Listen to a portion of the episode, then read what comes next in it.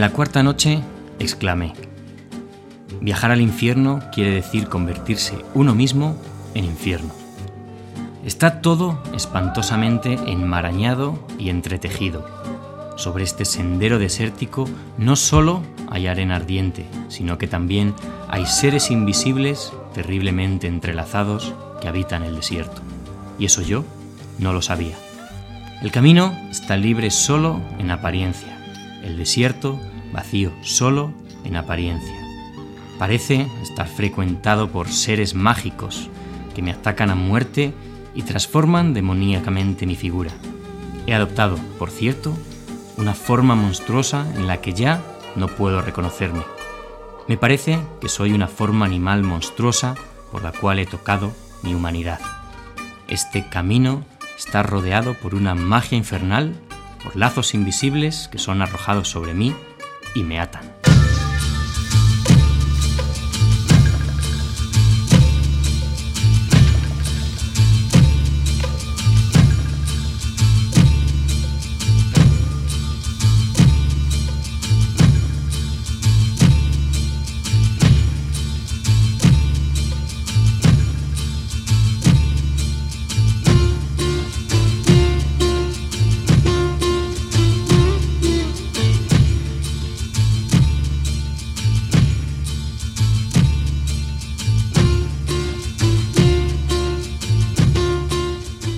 Bienvenidos a un nuevo capítulo del Libro Rojo y encantadísimo de que volvamos a emprender juntos este viaje de conocimiento, un viaje de búsqueda y de encuentro, en el que caminaremos juntos por los senderos de la tradición, del folclore y de lo sagrado.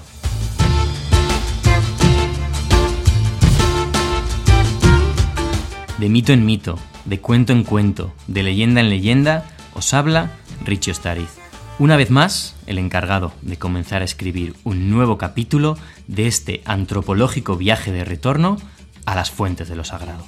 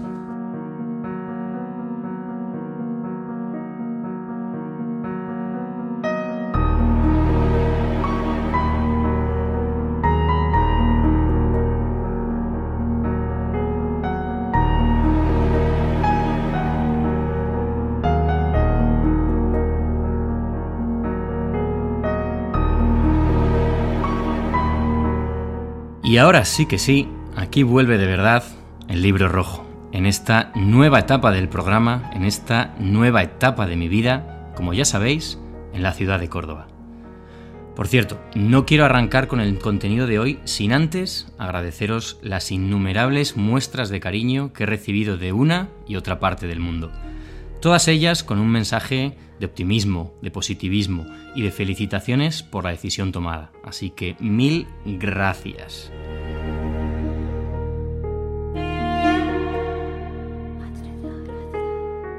Cómo es preparar un programa del libro rojo desde Córdoba? Pues por ahora hay una diferencia muy obvia, la temperatura. Hice caso omiso de las voces que me decían, pero no seas loco, no vayas en verano.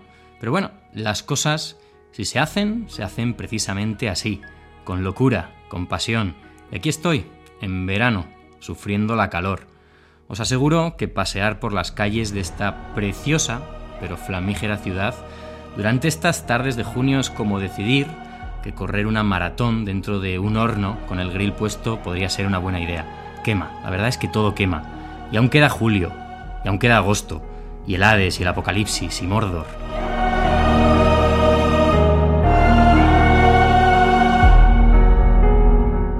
Pero hay amigos, ¿cómo cambia la sensación cuando se esconde el sol? Cuando las múltiples sombras se funden en una sola y las farolas despiertan para refrescar con su luz unas calles que os aseguro respiran magia. Hay la noche, la noche cordobesa. Esa noche que arranca el motor de mis piernas y me invita a caminar con ellas para saludar todos y cada uno de sus rincones. La noche.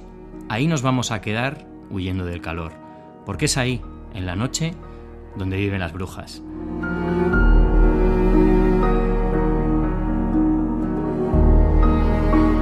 Laura Leonard, bienvenida al Libro Rojo y encantadísimo de que nos acompañes en este hoy nocturno viaje a las fuentes de lo sagrado.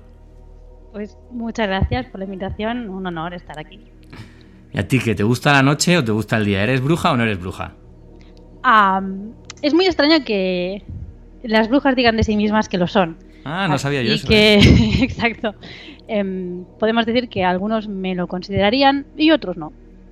Ah, me gusta eso. Nos vas a ir contando un poquito y ya verás luego a lo largo del programa en qué consiste ser bruja y quizás a lo mejor al final del programa podremos decidir si lo eres o si no lo eres. Y así cada oyente se puede analizar ellos mismos. Sí, sí, es, una, es un buen punto de reflexión. Bueno, te has saltado ahí a mano armada sin haberte apenas presentado a los oyentes. Es la primera vez que te escuchamos en el libro rojo, así que es bien necesario que conozcamos algo de ti. Pero como siempre, lo que siempre pido a los invitados, pues mejor que nos lo cuentes tú misma. ¿Quién es Laura Leonard? No sé si es Leonard o Leonard. Leonard. Es un poquito eh, a veces difícil de pronunciar. Bueno, creo que lo he hecho bien. Estás aquí, pero se entiende perfectamente. Mm, piensa que el tiempo en el que viví en México era Leonard directamente, sin complicaciones. Y de hecho muchas personas, en lugar de conocerme como Laura Leonard, me conocen como Baelia, que es el nombre que usé en las redes durante mucho tiempo. Eh, la verdad es que mm, aquí es uno de los casos en los que se puede decir que el mensajero no es importante. Eh, soy una persona que siempre me han interesado estos temas, tanto la brujería, el folclore, la mitología, etcétera. Eh, en un momento determinado yo ni siquiera pensaba en ir a la universidad y decidí ir a estudiar historia para intentar aprender a investigar y ver qué había de cierto o, o de no cierto en las historias que me llegaban por temas de la vida, pues no, no lo pude, no pude terminar la carrera, algún día terminaremos, pero sí eh, adquirí esas herramientas y las he hecho mías, las he hecho mías, de hecho forman una parte importante de mi visión de, de la realidad, por así decirlo. Y bueno, durante hace ya bastantes años me he dedicado a todo el conocimiento que me iba llegando, todo lo que iba descubriendo para mí, a compartirlo un poco con los demás, pues a través de webs o de otros soportes. Luego nos vas a contar un poquito sobre estos soportes que creo que, bueno, yo algunos ya, los conozco, estoy seguro que muchos de los oyentes ya los conocen, pero luego los vamos a descubrir. Hoy vamos a hablar, y además ya lo has mencionado, un poquito eso sobre, historia, sobre antropología, como siempre, leyendas, mitos populares, esos temas que, bueno, pues que me han acompañado a mí en los últimos años. En tu caso, ¿cuándo y cómo comienzas a interesarte por ellos? ¿Te, te acuerdas? ¿Fue pronto, jovencita, de niña, ya de mayor? Sí, de, de niña. De hecho, mira, tengo la suerte de que mi, mi abuelo me enseñó a leer con tres años y desde entonces, como en casa había muchos libros de cuentos y de mitología, sobre todo, pero mm, también sucede que mi padre es un gran aficionado a los relatos de terror, a todo el tema de películas de terror, y teníamos la, la maravillosa enciclopedia de las ciencias ocultas y parapsicología, wow. a la que nunca se me cortó el acceso. Con lo cual, eh, esas imágenes de los años 70, como muy coloridas, que hablaban un poco de todo, pues forman parte de mi imaginería también desde, desde mi más tierna infancia, por así decirlo. ¿no? Entonces, es un poco lo que comentaba. Creces con todo ese interés y lo vas cuestionando. En un momento dado, pues empiezas a profundizar más porque ya tiene un significado para ti. Y por último, pues, pues ya lo, lo miras desde la parte más académica. No te lo he preguntado nunca y además creo que, que, que no tengo ni idea de, de qué parte de, de, de, España eres, ¿no? Para saber también un poco cómo te ha influenciado la, la, mitología y las tradiciones de tu tierra, si es que lo han hecho. Sí, sí, yo soy de Barcelona. Ah. Bueno, nací en Barcelona y en diferentes poblaciones. En concreto, uh, bueno, mis abuelos tienen una, una, casa en un pueblo que se llama Santellas, está también en la provincia del Barcelonés, y allí he pasado pues muchos veranos en soledad y muchos fines de semana desde pequeña y eso también pues te da un contacto con la naturaleza y con una serie de, de aspectos de la realidad de los que yo supongo que, que, hablaremos un poquito a lo largo de la entrevista que casan también con estos intereses. Muy bien. Has mencionado antes esos proyectos de, de divulgación y vamos a hablar un poquito sobre ellos porque además si hoy estás aquí es gracias a yo creo que bueno, tú me lo dirás ahora, ¿no? Pero yo creo que el proyecto principal, ¿no? Que es Encrucijada Pagana. Uno de los, te diré, pocos programas de radio o podcast a los que yo me he enganchado en los últimos tiempos, o me enganché. Porque bien es cierto que hay muchos programas sobre ciencia, sobre cultura, sobre historia, pero no somos demasiado ¿no? los que decidimos dedicarnos a transmitir sobre el, encuentro entre el hombre y sus creencias, entre el hombre y su fe y sus mitos. Encrucijada Pagana tiene o tuvo mucho que ver con ello, ¿verdad? Sí, Encrucijada Pagana pues fue un podcast. En, origen era un programa de radio que empezamos a hacer en Sarañola, que era la radio local de Sarañola, que era el pueblo donde vivíamos. Lo dirigíamos y lo realizábamos pues Carlos Sánchez y, y yo misma y nos encargábamos de todo, ¿no? de preparar el guion y tal en un principio, pues el objetivo que teníamos era compartir pues ese conocimiento que teníamos sobre determinados temas, pues siempre vinculados, sobre todo a las tradiciones anteriores al cristianismo, a lo que es el, paganismo europeo. Pero claro, a lo largo de tres años de programa fuimos descubriendo muchas cosas. Era, era muy intenso de hacer, porque muchas veces aprendíamos, aunque tuviéramos cierta base, aprendíamos para completar el programa lo que hacíamos semana tras semana. Entonces eh, suponía muchísimo trabajo, pero también muchísimo aprendizaje por nuestra parte. Y bueno, pues ahí queda, ¿no? Si, si alguien quiere echarle una huida, por así decirlo, tenemos el canal en Evox y está también la página web, y allí está la lista un poco con el resumen de cada programa que dedicamos. Pusimos también parte de la bibliografía que, utilizamos, se pueden escuchar y si hay alguna duda mm, sigue vigente la dirección de correo electrónico. Tardamos en responder, ¿eh? también, lo digo porque pues una ya está en otras cosas, pero ahí está, es un, un, trabajo que quisimos hacer de divulgación sobre estos temas que como tú comentabas pues no habían sido muy tocados o que normalmente se tocan de una manera bastante superficial, incluso te diría a veces interesada.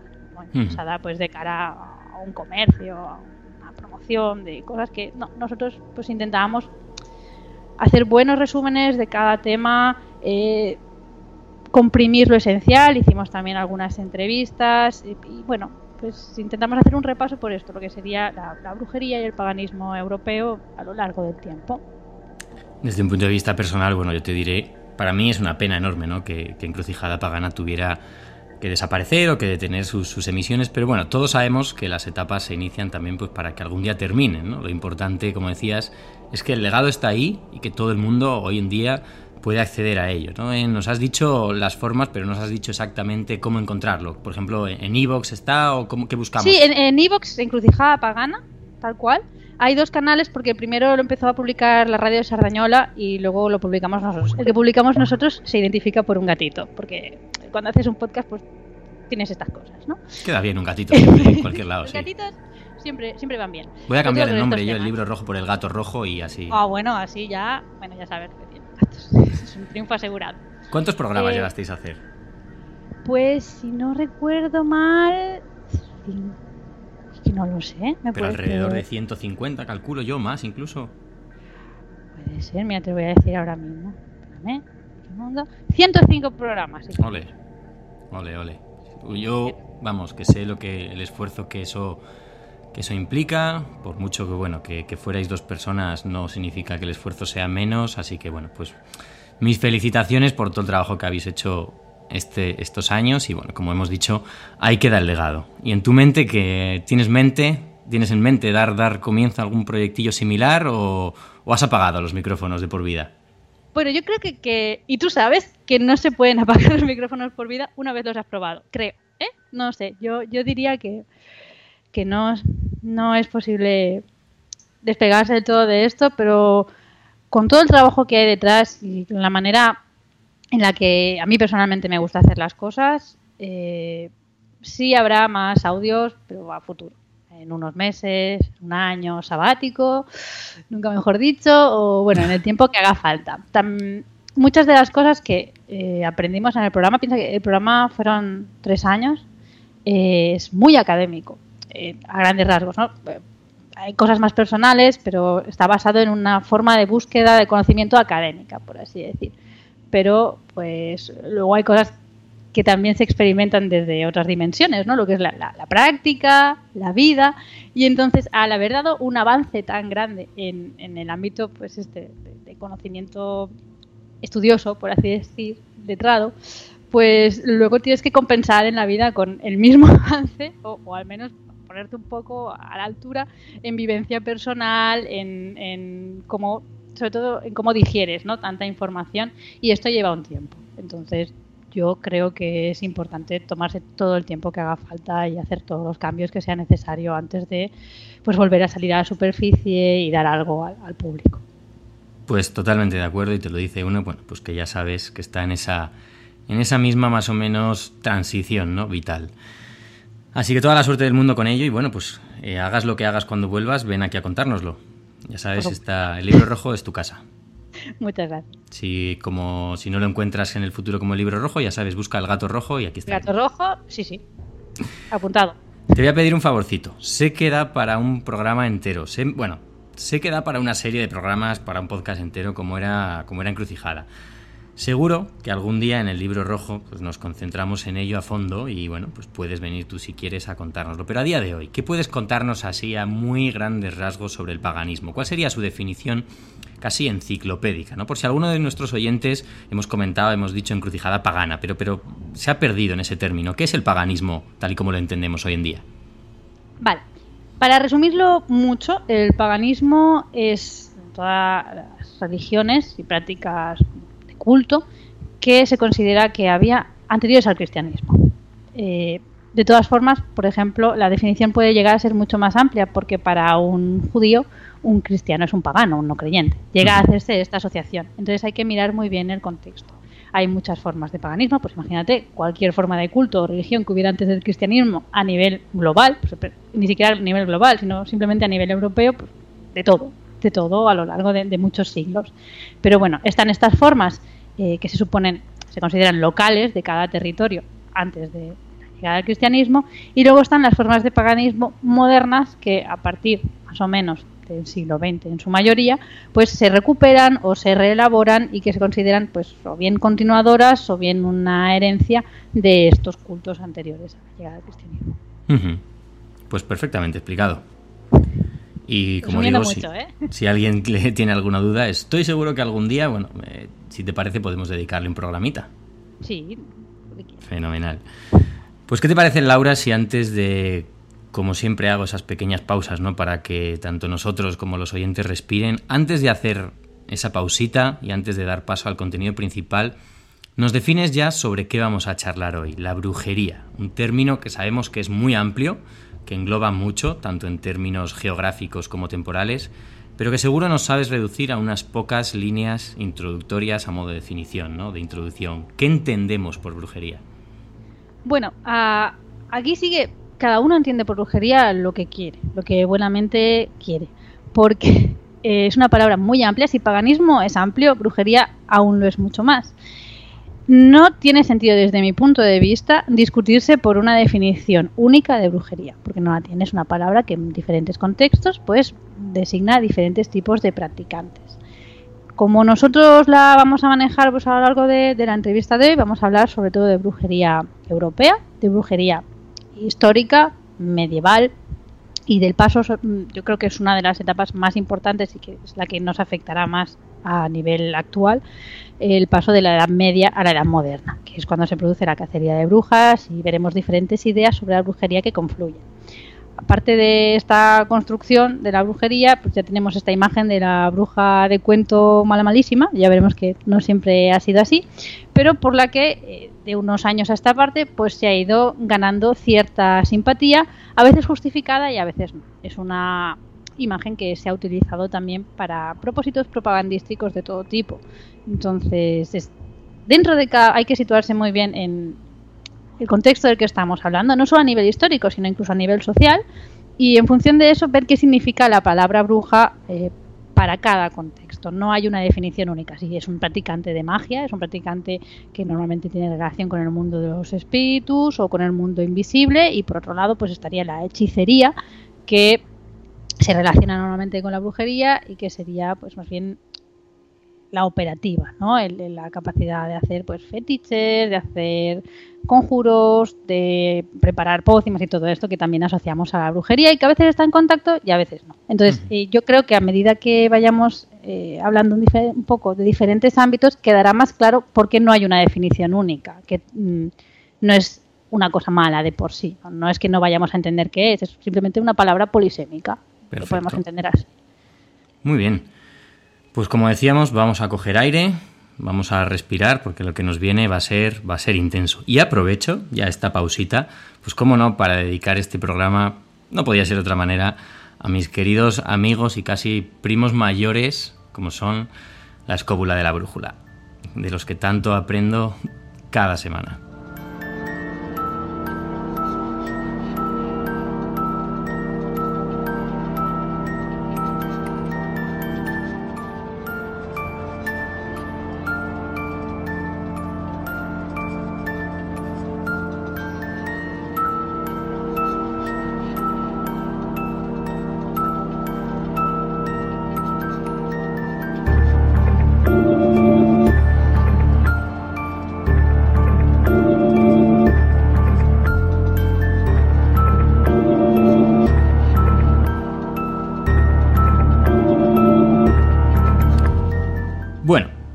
Contigo Laura, hoy vamos a ir conociendo, como decíamos, poco a poco la historia de la bruja. Pero la historia verdadera, más allá del mito, más allá de esa imagen que todos conocemos de escoba, sombrero picudo, gato negro y nariz con verruga.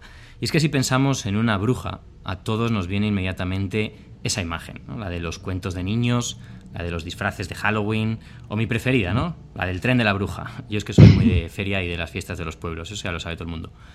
Así que bueno, antes de profundizar más, cuéntanos, ¿de dónde nos viene esta imagen arquetípica y tan tópica de la bruja que acabo de describir? Bien, yo creo que la bruja mala malísima, ¿no? Como la hemos definido, es eh, una constante en los pueblos, en los pueblos de, todo el mundo, ¿no?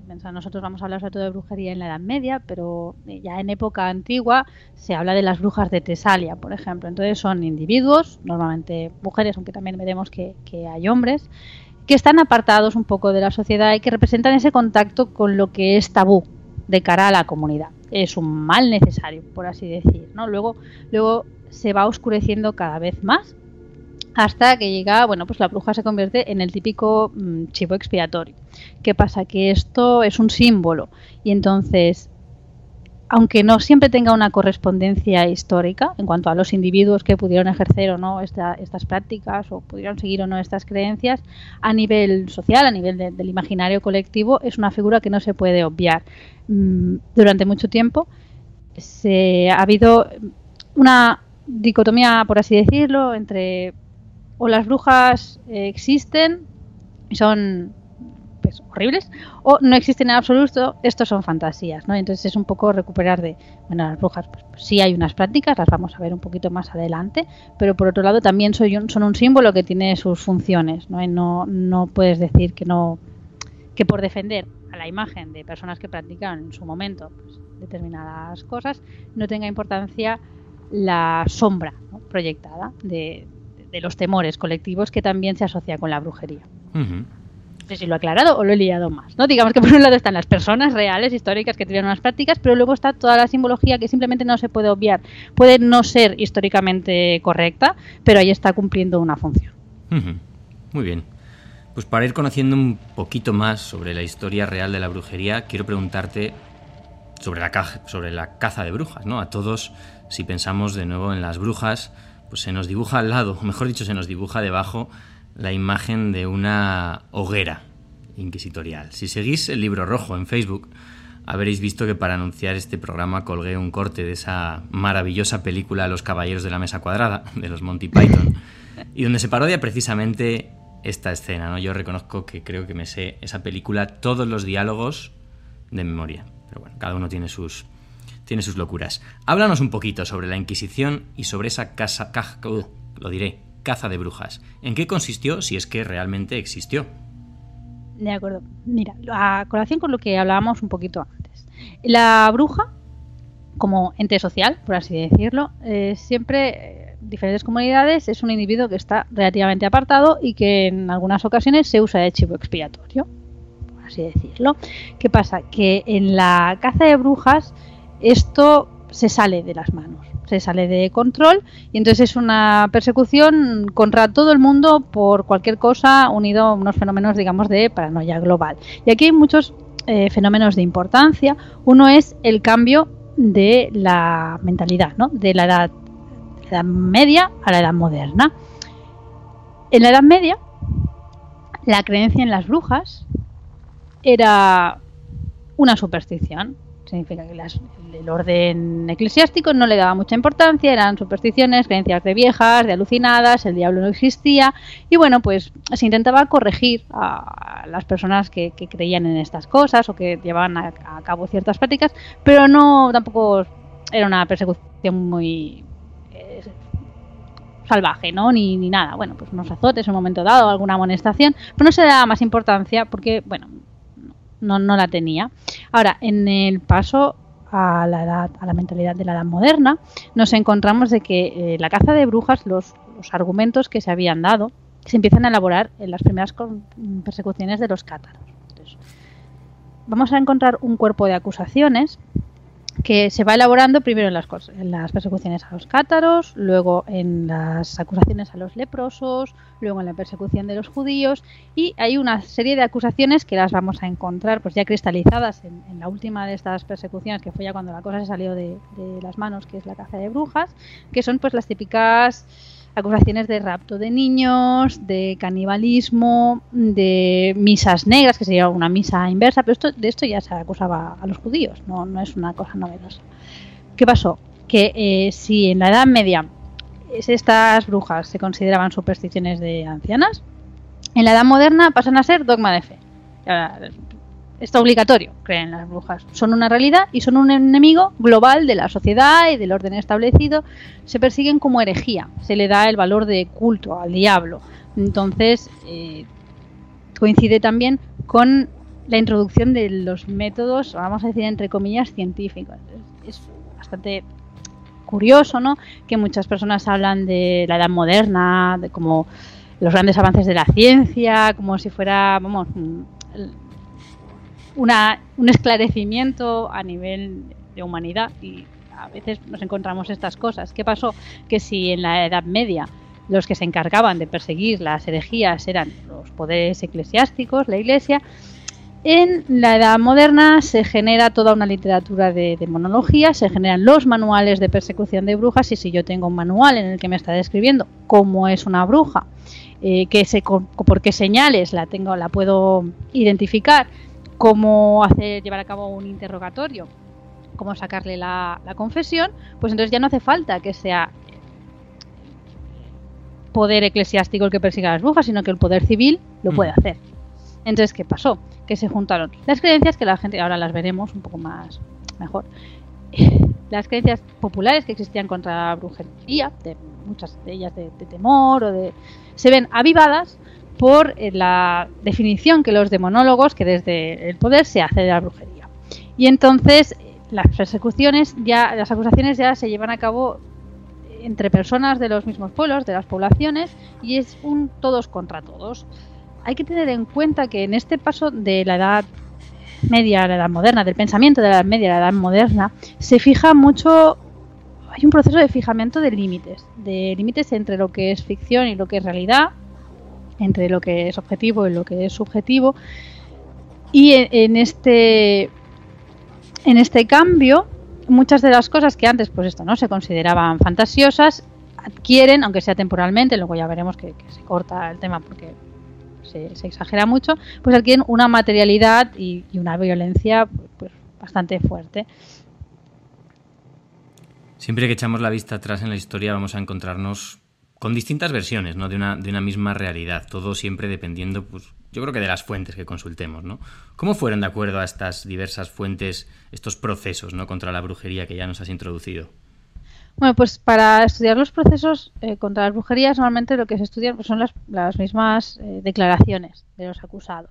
Entonces, la diferencia no está tanto en la fuente que se consulta a la hora de hacer la descripción, sino en la lectura que se hace de la misma. O sea, hay que pensar que cuando normalmente los tribunales, de, bueno, los jueces de la Inquisición o los interrogadores de la Inquisición, los inquisidores venían desde fuera, desde un, poder central, a las poblaciones. Entonces ellos llegaban y se enfrentaban con los locales. Muchas veces los locales eh, no entendían de qué les estaban hablando. Entonces vemos una y otra vez repetido como las declaraciones de, de las personas que están siendo interrogadas se intentan ajustar a los parámetros o a las definiciones que ya traen consigo los inquisidores. Y esto además se tiene que sumar en la traducción. por ejemplo, cuando los inquisidores están en el País Vasco haciendo los, interrogatorios, traducen lo que los acusados dicen como a ellos les interesa. Esto lo vamos a encontrar eh, pues cada vez que, los inquisidores de un poder central pues lleguen a una localidad en la que se habla pues un dialecto, un idioma que, que no es el mismo que el del poder establecido. Hay un término que yo creo que salía mucho en estos, en estos interrogatorios, que es el de salía en espíritu. Cuéntanos qué es esto, ¿no? Porque tiene mucho que ver con los, con los viajes extáticos. Vale, esta es mi, parte preferida del tema. Ole, hemos llegado a la parte preferida. sí.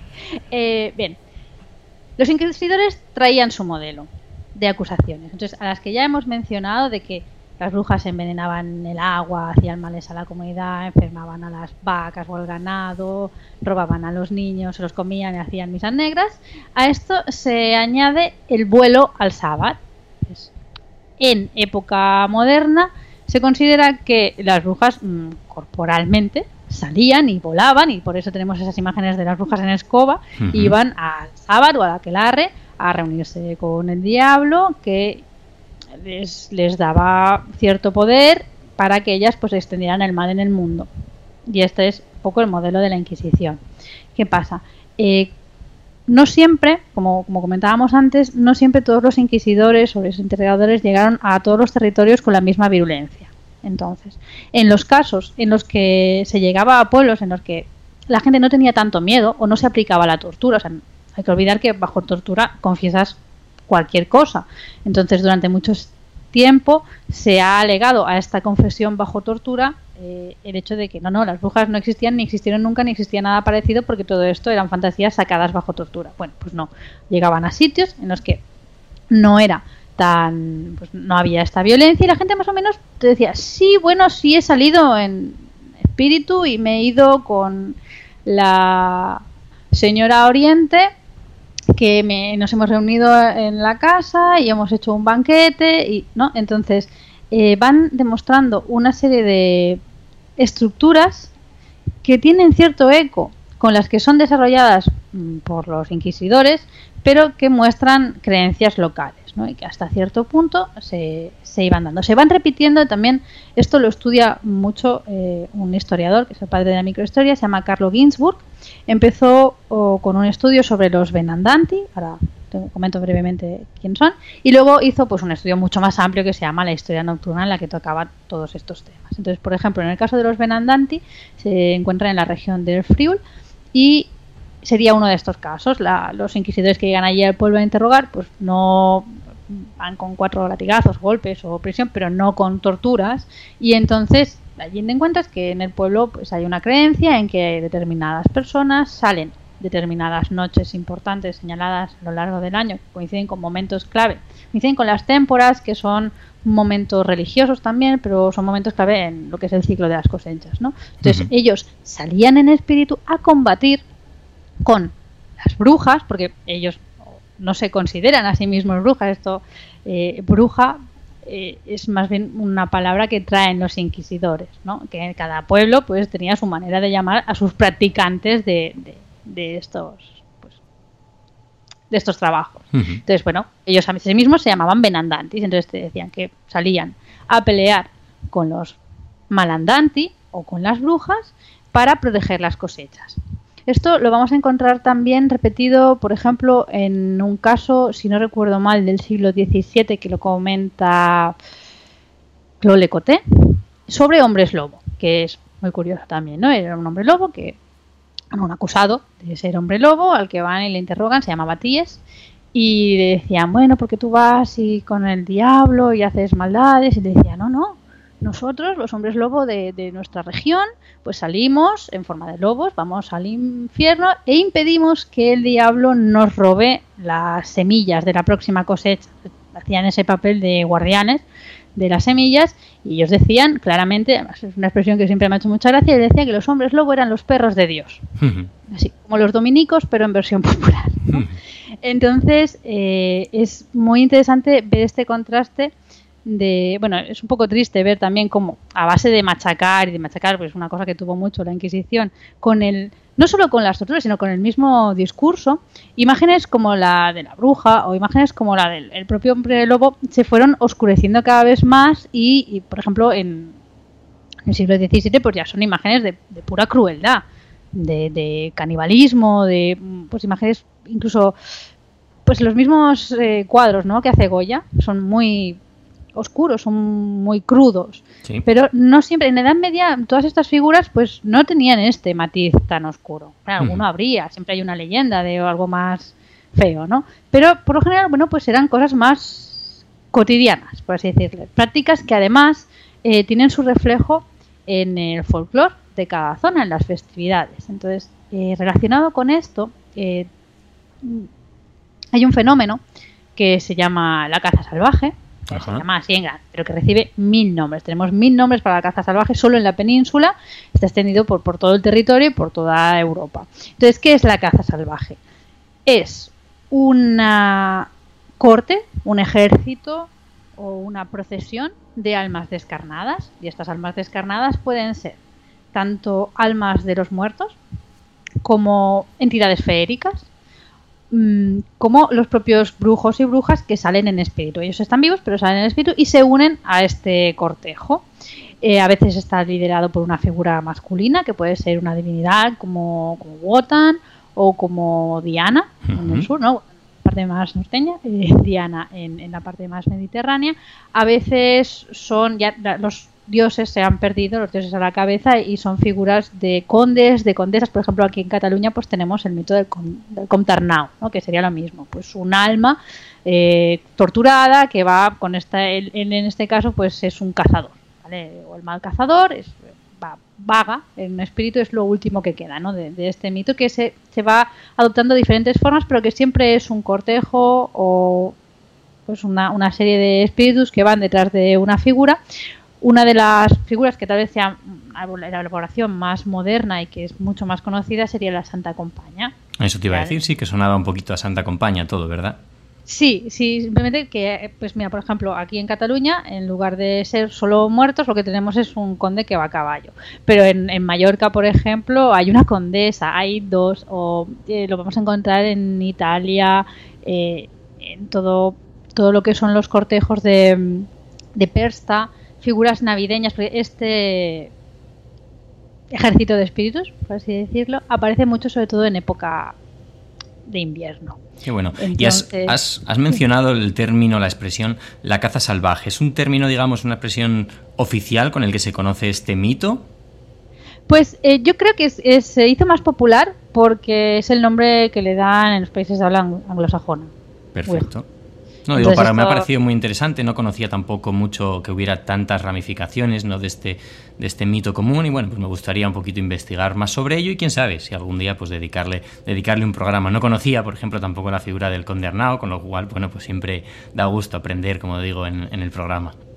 Pues yo te digo que nosotros le dedicamos dos, uno a nivel peninsular y otro a nivel europeo. Pues y ahí y nos dejamos cosas en el tintero, porque además eh, vas a ver, que todas las figuras del invierno, los carnavales de invierno, estas imágenes que van vestidos de hombres bestia, eh, todo este tipo de celebraciones, incluso eh, Santa Claus, está relacionado con la caza salvaje. Es uno de los mitos más extendidos por toda Europa y es como central porque también liga con nuestra vivencia del paso de las estaciones. No, no coinciden las noches especiales en, a nivel de todo el territorio europeo, precisamente porque las noches especiales están ligadas a nivel, están ligadas con las cosechas o los momentos que son álgidos en cada territorio. Por lo tanto, cambia la temperatura, cambia el ciclo natural, cambian las noches especiales. Y nosotros, por ejemplo, aquí en Cataluña, nuestra gran noche de brujas, tenemos dos.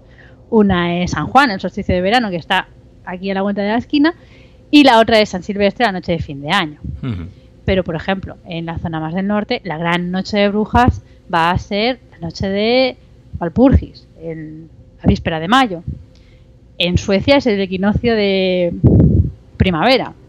Y bueno, vas encontrando que todos los días importantes van a coincidir, los, días importantes en los que hay mitología de que salen las brujas a recorrer los cielos, ¿vale? Me refiero, pues van a coincidir con momentos del ciclo anual, con momentos del ciclo vegetal que son importantes para las comunidades. Entonces es un poco lo que te comentaba antes, coincide con que la bruja o los brujos cumplen una función social. A lo mejor están apartados o no se les tiene toda estima, se desconfía o se les mira así un poco de reojo, pero no son individuos que estén completamente aislados, cumplen una función y esto yo creo que es uno de los puntos más importantes de la brujería. Son los especialistas en el trato con el mundo invisible de cada comunidad.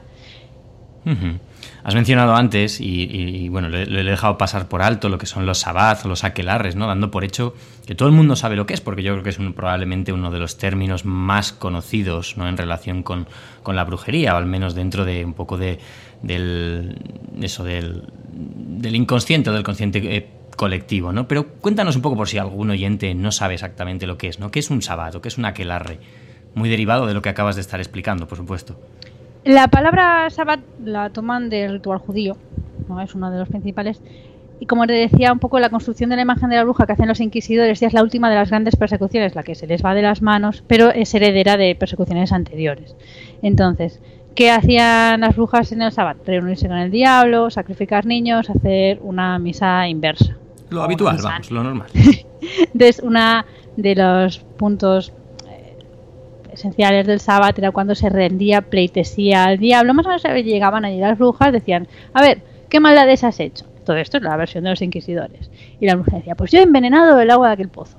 Pues yo eh, le he machacado la vida a mis vecinos allí. Ah, muy bien, muy bien. Vamos a comernos unos niños y ahora pues adoraremos al diablo. Y para adorar al diablo, como forma de pleitesía, pues eh, se ve besaba el ano, es lo que se llama el osculum infame. Son unas fantasías así como muy, muy de los inquisidores.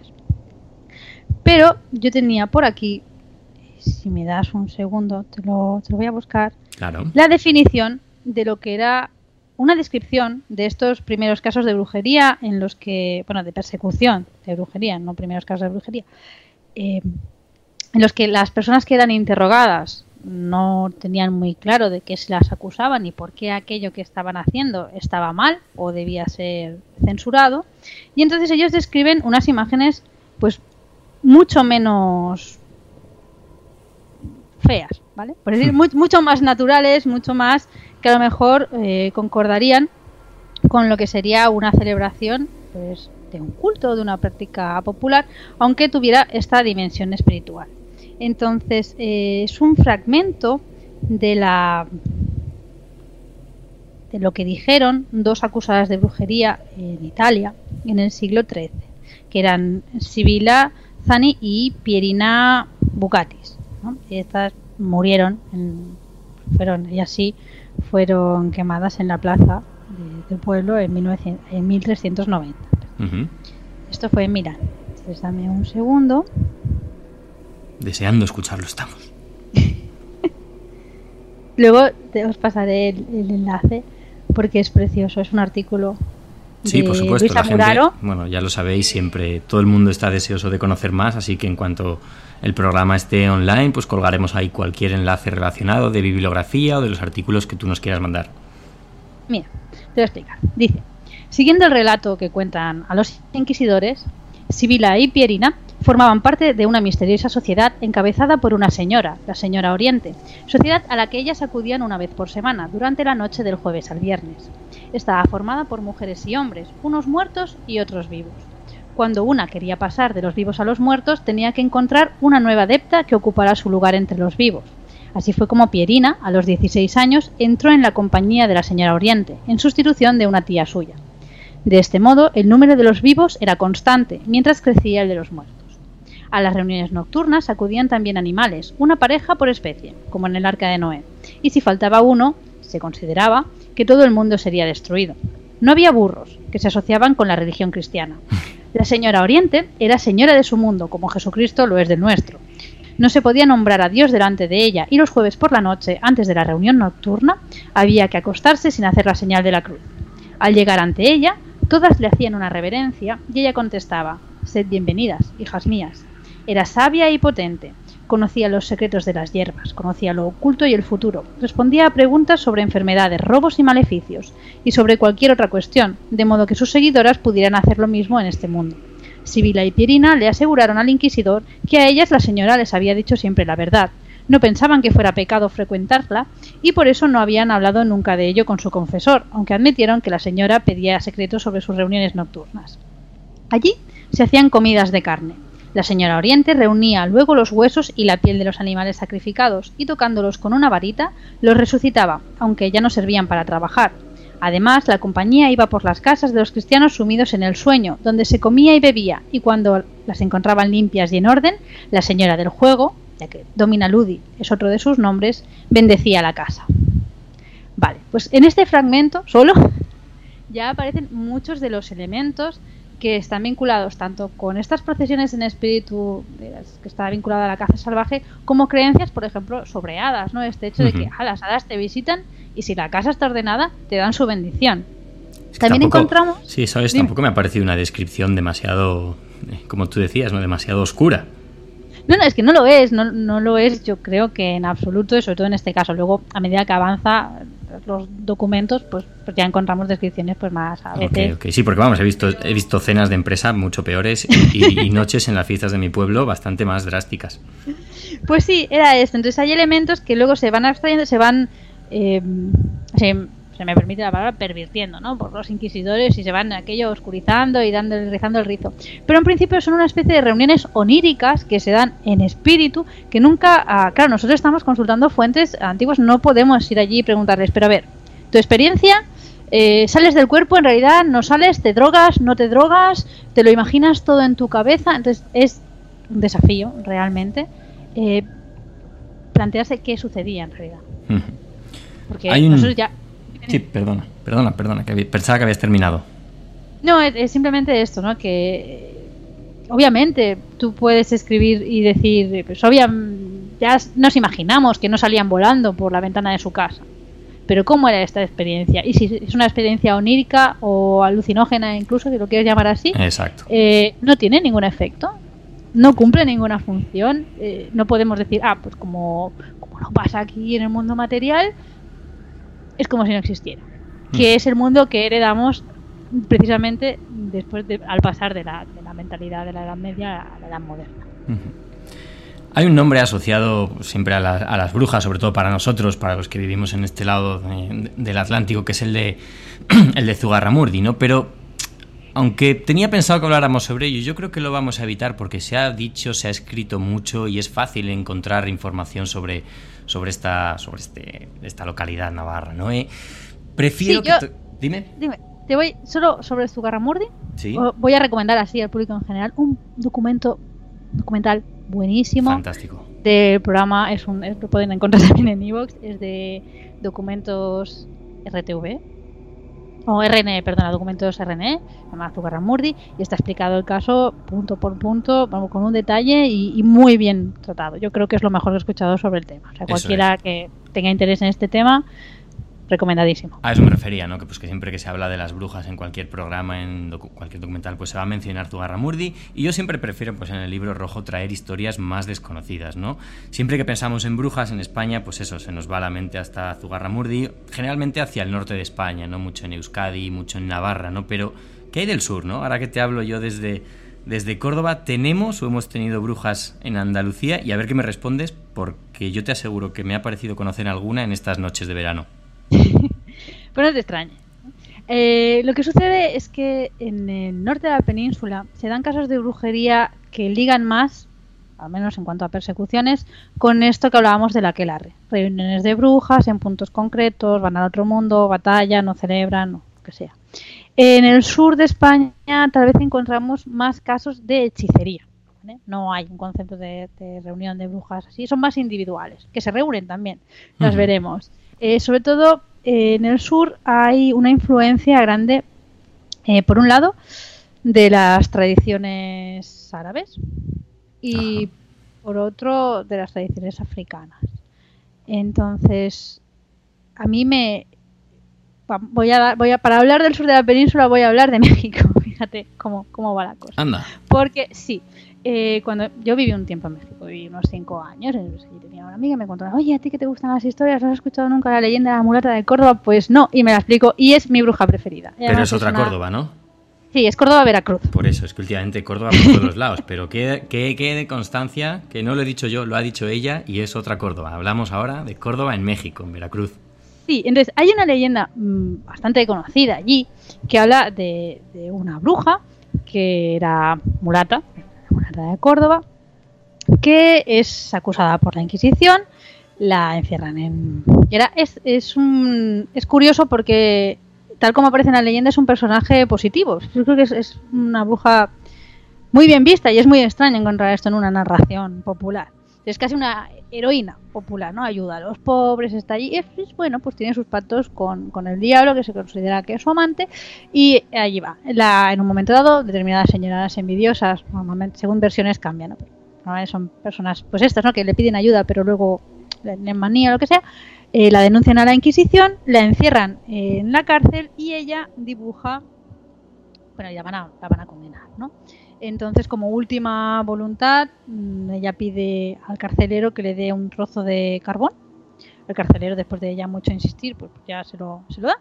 Y ella dibuja un barco en la pared y, se, y desaparece. Sube en él y desaparece. Nadie explica cómo es. Sube en el barco dibujado, pero es, maravilloso. yo creo que lo he explicado muy mal porque he tenido que resumir mucho, pero es una historia de verdad maravillosa.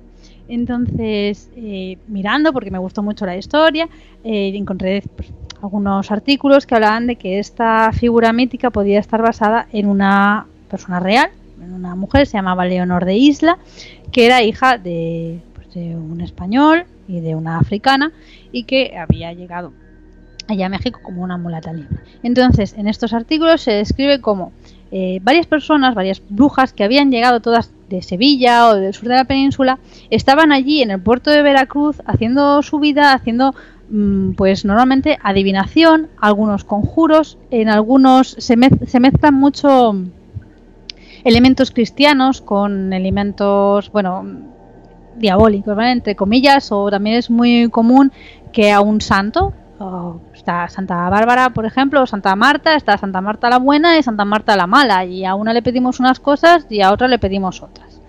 Entonces, e, estas personas están por allí, están muy documentadas, o están suficientemente documentadas las prácticas, la oración, por ejemplo, al ánima sola, que es el último ánima del purgatorio, que, que se le piden cosas, claro, está a cambio de de oraciones porque las almas del purgatorio necesitan esas oraciones para salir de allí. Entonces se supone que se le piden las cosas a la última porque va a ser la última en salir y está tan desesperada que te va a conceder cualquier, cosa. Entonces son elementos muy, muy libres.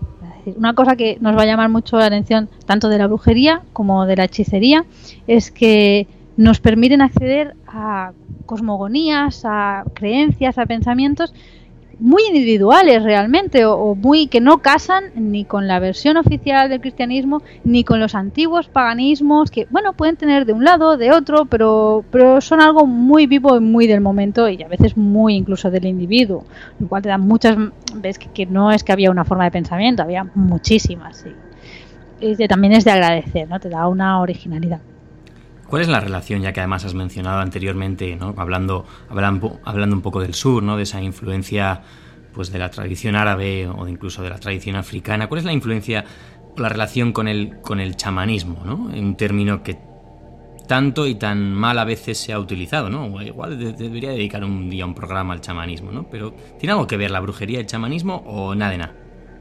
Bueno, ah, tal como definimos a veces la brujería, lo que te comentaba antes, que es la experto ritual, por así decirlo, o experto extático, que gestiona las relaciones con el mundo invisible, con el mundo de los espíritus y que está muy ligado al territorio, porque lo que decíamos, no solo al territorio natural, sino incluso a la comunidad humana. Cumple determinadas funciones, hace trabajos de sanación, eh, tanto de, sanación de preparación de sustancias como de sanación espiritual, por así decirlo. Eh, claro, aquí empezamos a ver elementos que normalmente se han relacionado con el chamanismo, con el chamanismo como lo describe Elías. Eh, entonces hay un poco la tentación de hablar, bueno, mira, la brujería es el chamanismo europeo el chamanismo occidental. Y yo creo que aquí la palabra que hay que poner en discusión no es precisamente la brujería, sino el chamanismo. Entonces, eh, a veces nos olvidamos que hay autores que ponen temas sobre la mesa y, empiezan a estudiar un tema y son pues por los pioneros. Pero que sobre ese trabajo hay que elaborar mucho más. ¿Qué pasa? Eh, Mircea Eliade no estuvo observando él personalmente a los chamanes, ni hizo, ni seguía el tipo de trabajo que haría un antropólogo moderno, por ejemplo, o un historiador moderno, ni siquiera. Entonces él elaboró una categoría de chamanismo en la que eh, de la experiencia que a él le había llegado, que habían tenido los pueblos de Siberia que tenían ciertas prácticas, pues seleccionó esto es chamanismo y esto no. Entonces, las personas que en la actualidad, los investigadores, que van por diferentes localidades y toman registro o intentan entender estas prácticas pues, rituales, de, de extáticas, de relación con el entorno, funciones que cumplen los brujos o los chamanes en las comunidades, pues ellos se encuentran que, les falta vocabulario, que no, que no es suficiente hablar de chamanismo, de brujería, y muchas veces, de hecho, es, la palabra brujería ahora nosotros la tenemos muy, muy interiorizada, es nuestra desde hace muchos años, pero como te comentaba antes, cuando los inquisidores llegaban a, las poblaciones, allí con los Venandanti, por ejemplo, les decían, tú eres brujo. No, no, yo no soy brujo, yo soy Venandanti, ¿qué me estás contando? Pues aquí pasa lo mismo. Incluso en traducciones de textos antiguos, eh, al hacer la revisión de la traducción, creo que esto sucedía, por ejemplo, con, los poemas fineses, con el Kalevala. Había algún, algún historiador, algún traductor que decía, es que me falta vocabulario. Si uso el vocabulario que estamos usando en esta traducción al castellano, yo aquí tengo que escribir bruja, pero o, chamán o, mago, pero esta gente, este pueblo tiene un nombre específico que define unas funciones específicas. Entonces, bueno, vamos a agradecer al señor Elías y a los primeros pioneros en el estudio de estos temas que nos pusieran unas categorías a partir de las cuales construir nuestro conocimiento, pero las categorías también hay que saber cuándo eh, convertirlas en permeables, cuándo dividirlas y cuándo muchas veces pues si estamos definiendo una cosa hay que ir con mucho cuidado de definirla bien y si hace falta una palabra especial, pues bueno, pues en genérico hablamos de chamanismo de brujería y en específico pues ya tomaremos los términos locales de cada tradición o de cada localidad. Muy bien. Ya sabes, Laura, que yo me paso siempre viajando y viajando a las fuentes tradicionales y no me entero de lo que pasa a mi alrededor. Hoy en día, siglo XX, siglo XXI, ¿queda algo de brujería por el mundo? Más allá de la que ya te he comentado que veo a veces por estas noches cordobesas. ¿En qué se ha transformado el fenómeno? Algo he oído hablar, perdona mi ignorancia, sobre la Wicca, pero tú me contarás mejor qué es eso. Bueno, lo, vamos a, resumir un poco. Nosotros hemos hablado de brujería local, tradicional, de cada cómo estos pueblos pues, se encontraron luego con la Inquisición y luego hicieron como sus reelaboraciones, hemos hablado de hechiceros y tal. Eh, ¿Qué pasó? Eh, en el siglo XX sí, digamos que hay leyes antibrujería que estaban más o menos vigentes y obsoletas, pues como esas leyes que quedan. Y, bueno, se habla del tema, el tema no estaba muy bien visto. Y por lo general, eso sí, en, a nivel pues, de, historiografía, el consenso general era que las brujas no existían, no existían para nada, aquello eran fantasías pues extraídas mediante tortura. Entonces hubo pues, XX una antropóloga, también pionera, se llamó Margaret Murray, y ella pues escribió sus teorías acerca de no, no, la brujería existía como un culto organizado precristiano desde época ancestral eh, y bueno, más o menos había sobrevivido a, las, a, la, Inquisición en pequeños grupos.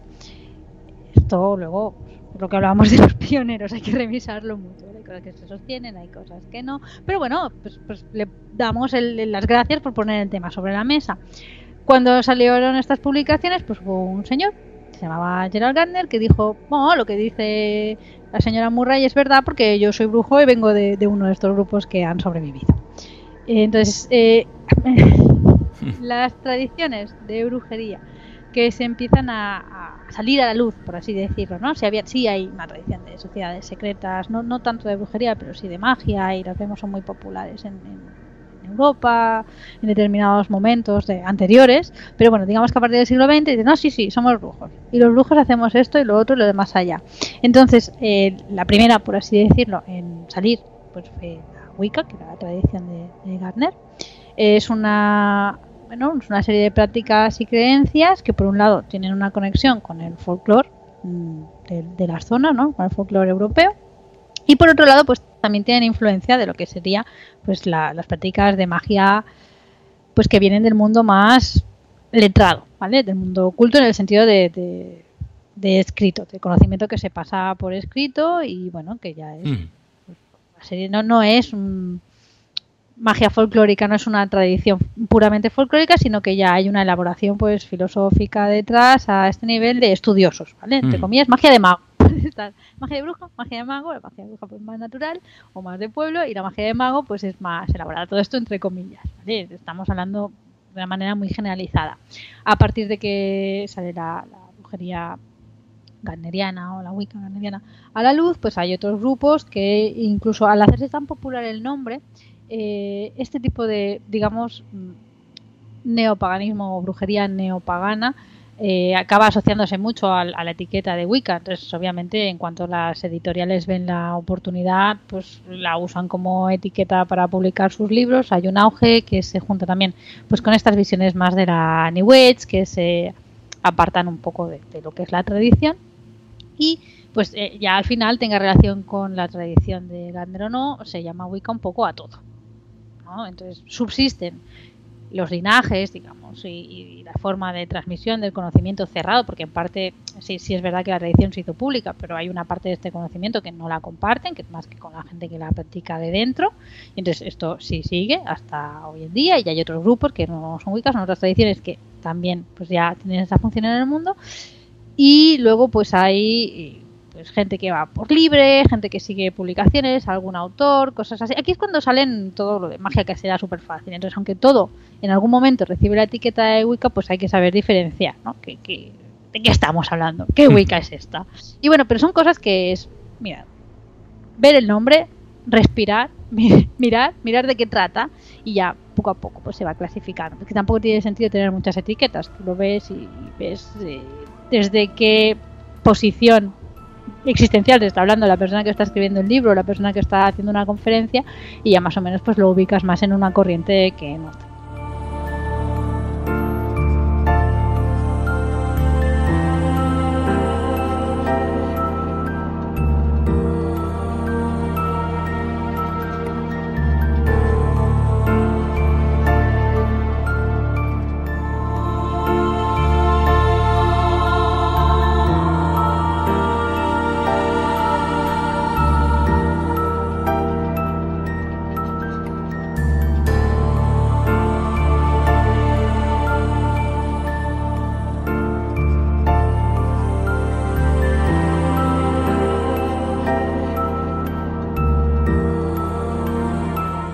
Pues hemos llegado al final, Laura, y aún nadie me ha convertido en gatito negro o en grillo, como dirían los Monty, así que puedo estar orgulloso. Pero pongamos que soy yo el que quiero hacerme brujo, cosa que no me vendría mal.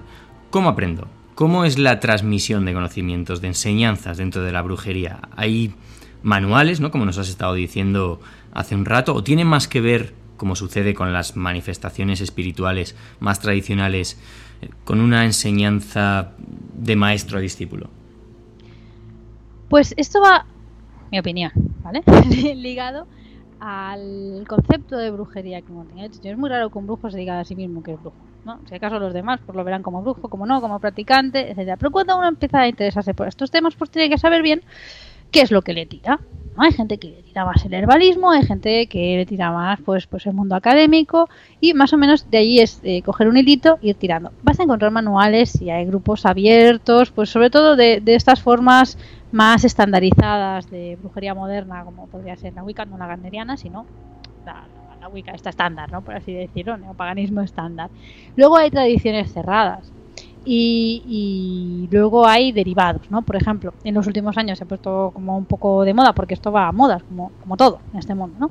La brujería tradicional. Entonces, ¿qué en origen? Pues son determinados grupos muy cerrados de familias o eh, colectivos que se transmiten los conocimientos entre sí, más arraigados pues al territorio, más arraigados al contacto con los espíritus y tal, em, y que no pasan esta información afuera, pero como reacción precisamente a esa Wicca más estandarizada, más New Age, pues eh, hay una corriente casi que a veces es puramente estética, pues que busca eh, contactar un poco con los aspectos más sombríos, ¿no? que a veces se han omitido de la brujería.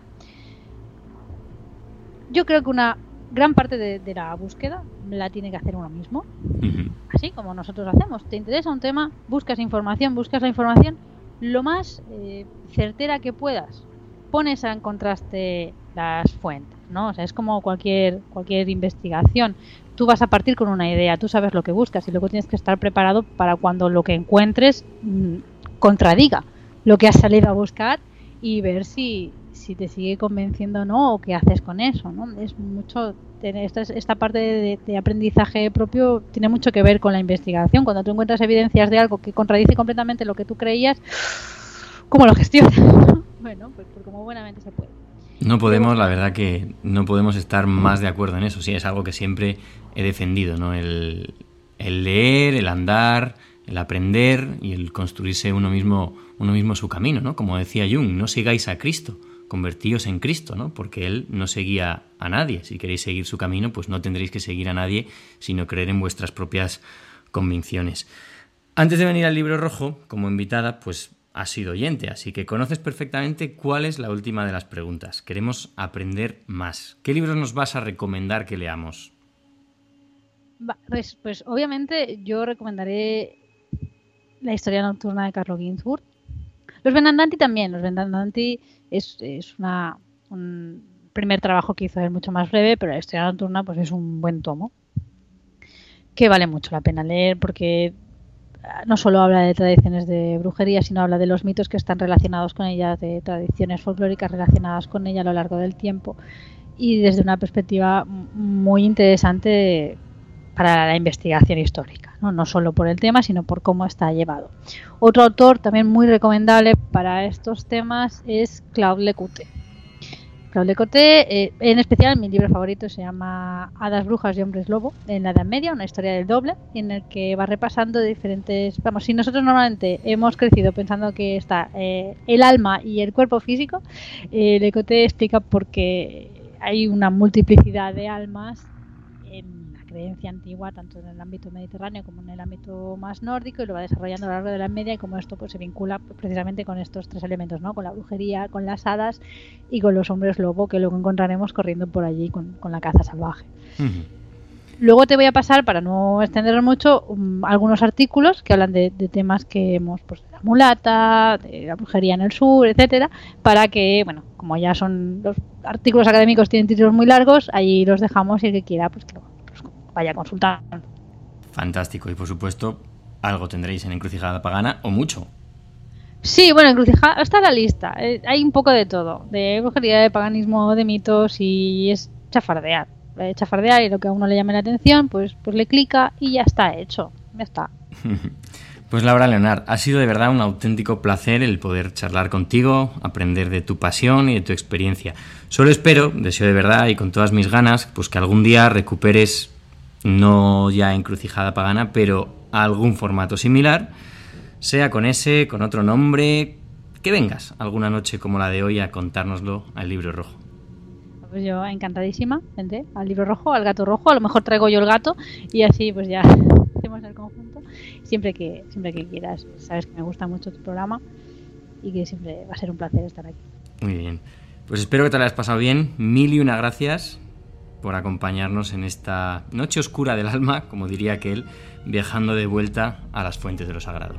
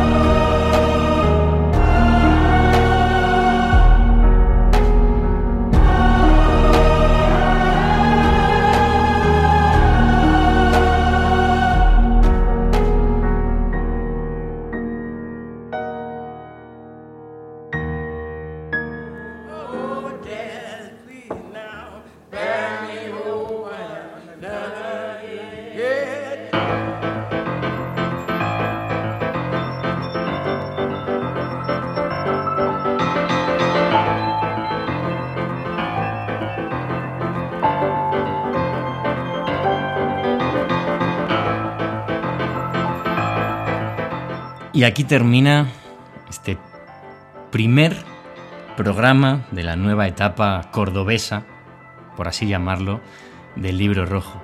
Un programa fascinante, yo reconozco mi ignorancia ¿no? en, la temática de la brujería y he aprendido un montón de mano de Laura. Una pena los problemas que a veces nos da la tecnología, ¿no? esas idas y venidas del sonido, de la señal desde su micrófono. Espero que no os hayan resultado demasiado molestas y si así ha sido, pues os pido disculpas entendéis bueno, pues que esto lo hacemos como buenamente podemos, a distancia, yo en Córdoba, ella en Barcelona, dependiendo de un micrófono, de un ordenador y de una conexión de internet. Toda la buena voluntad del mundo, pero a veces pues la técnica se pone en nuestra contra. Como digo, espero que no haya sido demasiado grave y espero que aún así hayáis podido sacar el jugo que tiene este programa.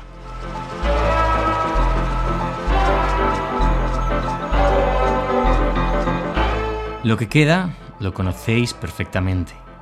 Agradaros las gracias e invitaros pues a dejarme vuestras impresiones sobre este programa, tanto en los comentarios de Evox, que en el último en la última emisión estuvieron muy activos y tengo que agradeceros porque fueron comentarios realmente bonitos, ¿no? De ánimo y de, y de felicitaciones y que le, que le levantan a uno la moral y le llenan, le llenan de motivación.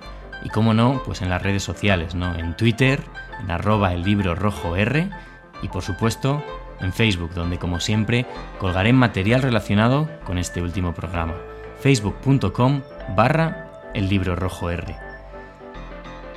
Yo, tras este oscuro y nocturno programa, aunque lo hemos intentado rebajar un poco el tonito, ¿no? Ha sido, ha sido distendido y ha sido divertido, yo me voy a dormir a ver si viene alguna bruja y me desea felices sueños.